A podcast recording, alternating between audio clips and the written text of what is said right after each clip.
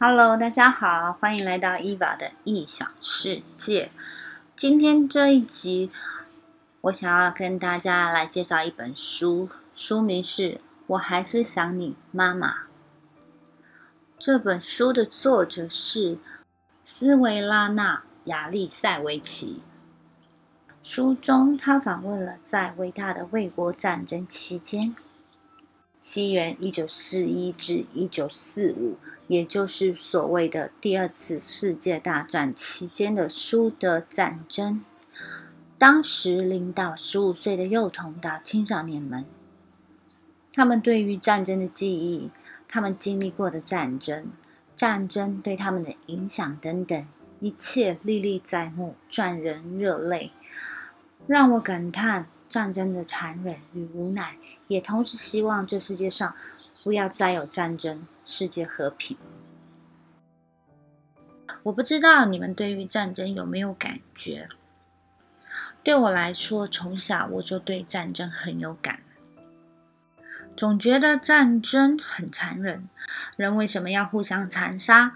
小时候的愿望常常是希望世界和平。不知道为什么，我对战争的印象是从何而来的？人们的讨论吗？或电视的报道，但这都不可考了。或许是我有个职业军人的爸爸吧。小时候，爸爸总在部队里，常年不在家。还记得当时的越战，我亲爱的爸爸是很帅气的特种部队。当时有计划，他要去越南帮美国打越战的。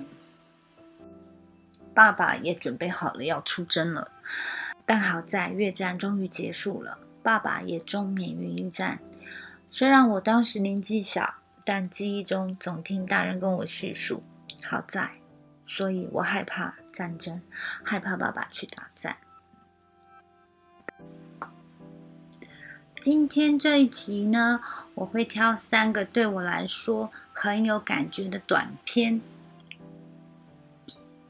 因为不能只有我感动嘛，我希望你们也能感受到这份感动。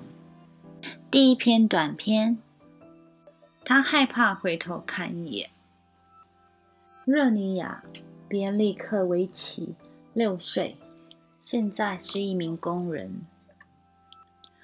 那是一九四一年的六月，我记住了，当时我们年纪还非常的小。但是我记住了一切，我还记得和平日子里最后的一段时光。妈妈经常在晚上给我们读童话，读我最喜欢的童话《小金鱼的故事》。我也总会向小金鱼随便提出些愿望。小金鱼啊，可爱的小金鱼。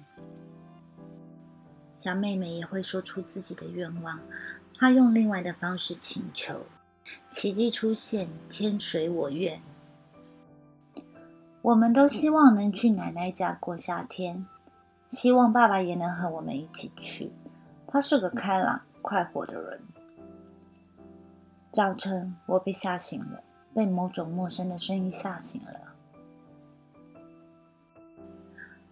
妈妈和爸爸以为我们都睡着了。可我躺在妹妹身边，在装着睡觉。我看见爸爸久久的亲吻着妈妈，亲吻着她的脸庞，她的双手，这让我感到非常的奇怪。从前他从来没有这样子亲吻过妈妈。他们手拉着手走到院子里，我跳起来跑到窗口，妈妈紧紧搂着爸爸的脖子，不让他走。爸爸挣脱开他，往外就跑。妈妈追上去，还不想让他走，叫喊着什么。当时我也大声呼唤着：“爸爸，爸爸！”小妹妹和弟弟瓦夏都醒了。妹妹看见我在哭，她也喊叫起来：“爸爸！”我们都急忙冲出去，跑到台阶上喊叫：“爸爸！”父亲看到了我，我至今都清楚的记得。他双手抱住了头，转身走了，几乎是小跑着走了。他害怕回头再看一眼。阳光照耀着我的脸，那么的温暖。至今我都还无法相信，我的父亲在那个早晨去打仗了。当时我还非常小，但是我觉得我已经预感到了，这是我最后一次看见他，我以后再也见不到他了。当时我还非常非常的小，在我的记忆里，他们就这样联系在了一起。战争就是失去爸爸。后来我记得黑暗的天空和黑色的飞机，我们的妈妈伸着手臂躺在公路的附近，我们哀求她起来，可是她不起来，她起不来了。战士们把妈妈裹进了遮雨的帐篷，埋到了沙土里，埋在了她倒下的那个地方。我们喊叫着，哀求着。不要把我们的妈妈埋进坑里，她会醒来的。我们还要赶路。有几只不知名的大甲虫在沙土上爬来爬去，我无法想象妈妈怎么能和它们在泥土里一起生活呢？将来我们怎么找到她？我们怎么才能再见面呢？谁会给我们的爸爸写信？有一位战士问我。小姑娘，你叫什么名字？而我忘记了自己叫什么名字。小姑娘，你姓什么？你的妈妈叫什么名字？我也想不起来了。直到深夜，我们都坐在妈妈的小土丘边。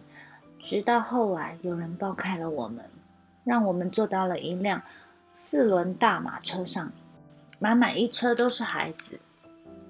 运送我们的是一位不知干什么的老头，他沿路收留了这些孩子。我们来到了一个陌生的村子，一些陌生人分头领养了我们，住到了各家各户。很长时间我都不会说话，只是呆呆的看着。后来我记得夏天到了，阳光明媚的夏天，一位陌生女人抚摸着我的头，我哭了起来。我开始说话，说到爸爸和妈妈，爸爸如何离开我们，如何跑走，他甚至都没有回头看我们一眼。还有躺在地上的妈妈，沙土上爬动的那些大甲虫。女人抚摸着我的头，那一刻，我仿佛觉得她就像我的妈妈一样。第二个短片。可是我还是想妈妈。季娜·科夏克八岁，现在是一名理发师。一年级，一九四一年五月，我刚上完了一年级。父母把我送到了明斯克郊区的夏令营去度夏。我到了那儿，才游了一次泳。过了两天，战争就爆发了。我们被带上火车，离开了那里。德国的飞机在天空中盘旋，我们却高声叫喊“乌拉”。至于这些飞机是不是别的国家的，我们搞不清楚。它在还没有轰炸之前，可是，一旦开始轰炸，所有的色彩都消失了，所有的颜色都消失了。第一次出现“死亡”这个词，所有人都在说着这个莫名其妙的词，而妈妈和爸爸没有在身边。当我们离开夏令营时，每个人的枕头套里都被塞进了某些东西，有的塞了米，有的塞了白糖，甚至连最小的孩子都没有忽略。大家都随身带了些什么东西？人们都希望尽可能多的带些路上吃的。人们都特别珍惜这些食物，但是在火车上，我们看到了受伤的士兵，他们呻吟着，疼痛的厉害。我们想把所有的东西都给他们，这在我们那里被称作“去给爸爸吃”。我们叫所有的男军人“爸爸”。有人告诉我们，明斯克被烧毁了，一切都被烧毁了，那里已经被德国人占领。我们要坐车去大后方，我们要去的是没有战争的地方。坐车走了一个多月。我们准备去某个城市，快到达的时候，因为德国人已经离得很近，人们不能抛下我们不管。于是我们到了摩尔多瓦。摩尔多瓦共和国位于东南欧北部的内陆国，与罗马尼亚和乌克兰接壤。这地方的风景非常的美丽，周围耸立着不少教堂，房子都很低矮，而教堂很高大。没有睡觉的床和被褥，我们就睡在稻草上。冬季来临的时候，平均四个人才能拥有一双皮鞋。随之而来的是饥饿，挨饿的不仅仅是孩子，还有周围的人。因为所有的食物都供应给前线了。保育院里收养着两百五十个孩子。有一天，招呼大家去吃饭，却没有任何吃的东西。女教导员和院长坐在食堂里，看着我们，眼睛里充满了泪水。我们养着一匹马，叫马伊卡。它已经很老了，性情很温顺。我们用它来运水。第二天，这匹马被杀死了。大人给我们水喝，还有一小块马伊卡的肉。但是这件事隐瞒了我们很久。我们要是知道了，不可能吃它的肉，无论如何都不会。这是我们保育院中唯一的一匹马。另外还有两只饥饿的小猫。骨瘦嶙峋，还好。我们后来想，真是万幸啊！幸亏两只猫这么的瘦弱，不然也会让我们吃掉的。我们都舔着大肚子走来走去。譬如我能喝下一小桶汤，因为汤里面什么东西也没有，给我盛多少，我就能喝下多少。是大自然拯救了我们。我们如同会吃草反刍的动物。春天在方圆几公里的范围内围绕着保育院，没有一棵树芽长叶，因为我们吃光了所有的嫩芽，甚至扒光了嫩树皮。我们吃野菜，所有野菜都吃了个遍。保育院发给我们每人一件短呢子大衣，在大衣上缝了口袋。我们用来装野菜，我们穿着它，嘴里嚼着野菜。夏天拯救了我们，而冬天变得更加艰难。很小的孩子，我们有四十个人，单独住在一起，每到深夜都会哭嚎不止，呼唤着爸爸和妈妈。教导员和老师尽量不在我们的面前提到“妈妈”这个词。他们给我们讲的童话。都提前挑选好了图书，上面不能出现这个单词。如果突然有人说出“妈妈”这个词，孩子们立刻嚎啕大哭，伤心的痛哭，根本无法劝得住。我又重新上了一次一年级。事情的经过是这样的：上完一年级的时候，我获得了奖状。但是当我到了育幼院，被问到。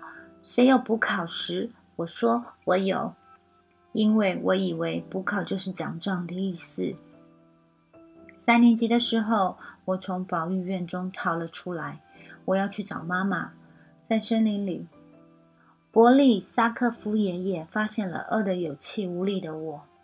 当他知道我是从保育院里跑出来时，就把我带到了自己的家里，收留了我。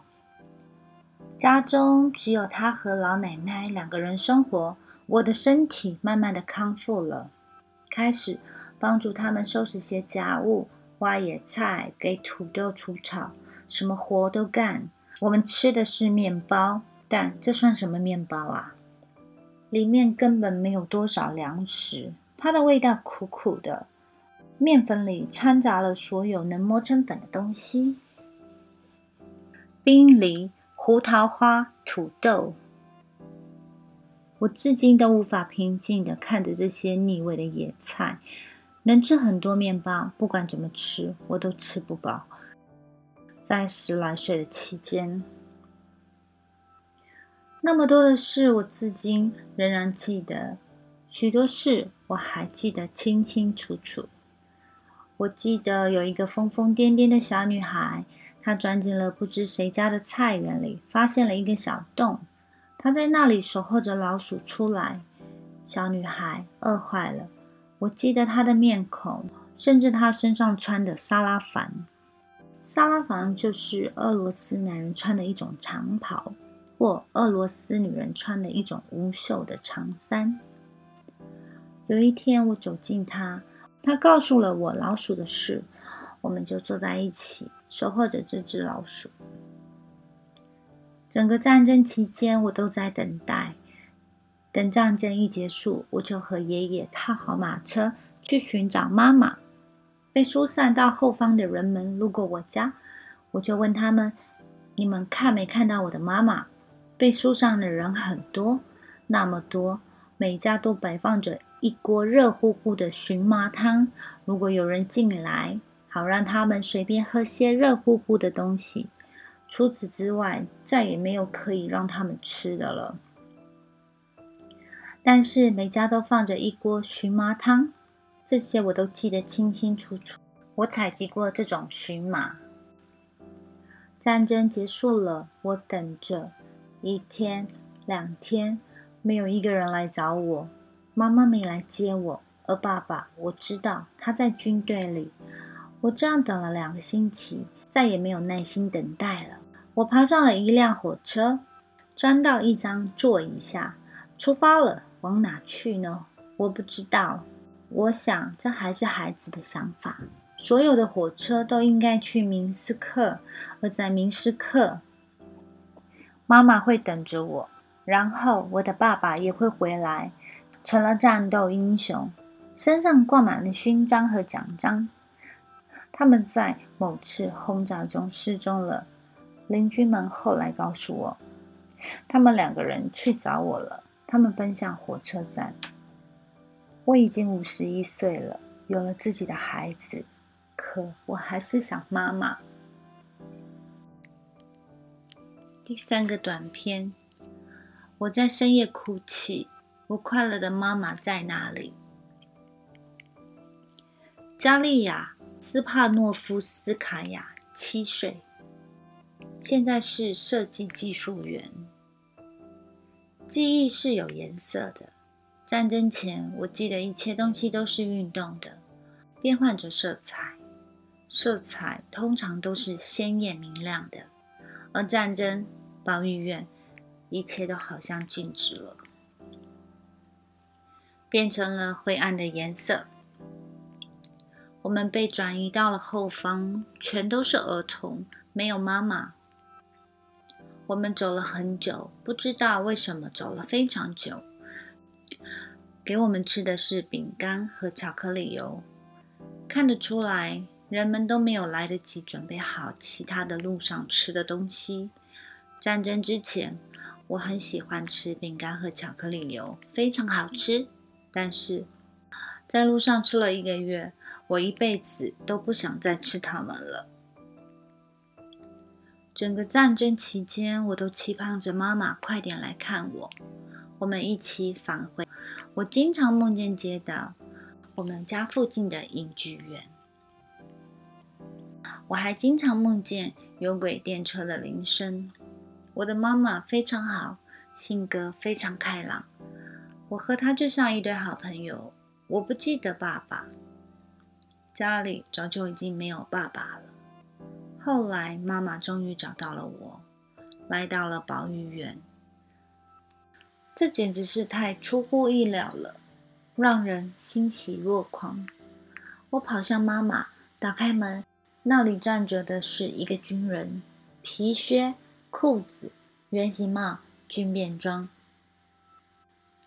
这人是谁？这个人原来是我的妈妈，我简直高兴极了。这是妈妈，还是个当兵的妈妈。她是怎么离开的？我记不清了。我哭得非常厉害。大概正是因为如此吧，我不记得了。我再一次等着妈妈到来，等啊等啊，我等了三年。妈妈再来时，已经穿上了裙子，穿上了便鞋。那种开心，言语是无法表达的。你一下子就好像被什么抓住了，我什么也看不见，眼前只有妈妈。这是天大的喜事啊！我看着妈妈，但是没有发现她少了一只眼睛。妈妈好像变成了某种怪物，在她身上什么事情都不会发生。这是妈妈。从前线回来后，妈妈伤得非常厉害，这已经是另外一个样子的妈妈了。她很少笑，她不再唱歌了。不再开玩笑了，不再像以前那样了。她经常哭。我们返回了明斯克，生活非常的艰难。我们没有找到自己的家，我曾经那么热爱的家。我们的影剧院不见了，我们的街道也不见了。代替他们的是成堆的石块瓦勒。妈妈总是闷闷不乐的，不逗人笑，也很少聊天，大多时间都是沉默不语。我在深夜里哭泣，我快乐的妈妈在哪里呀？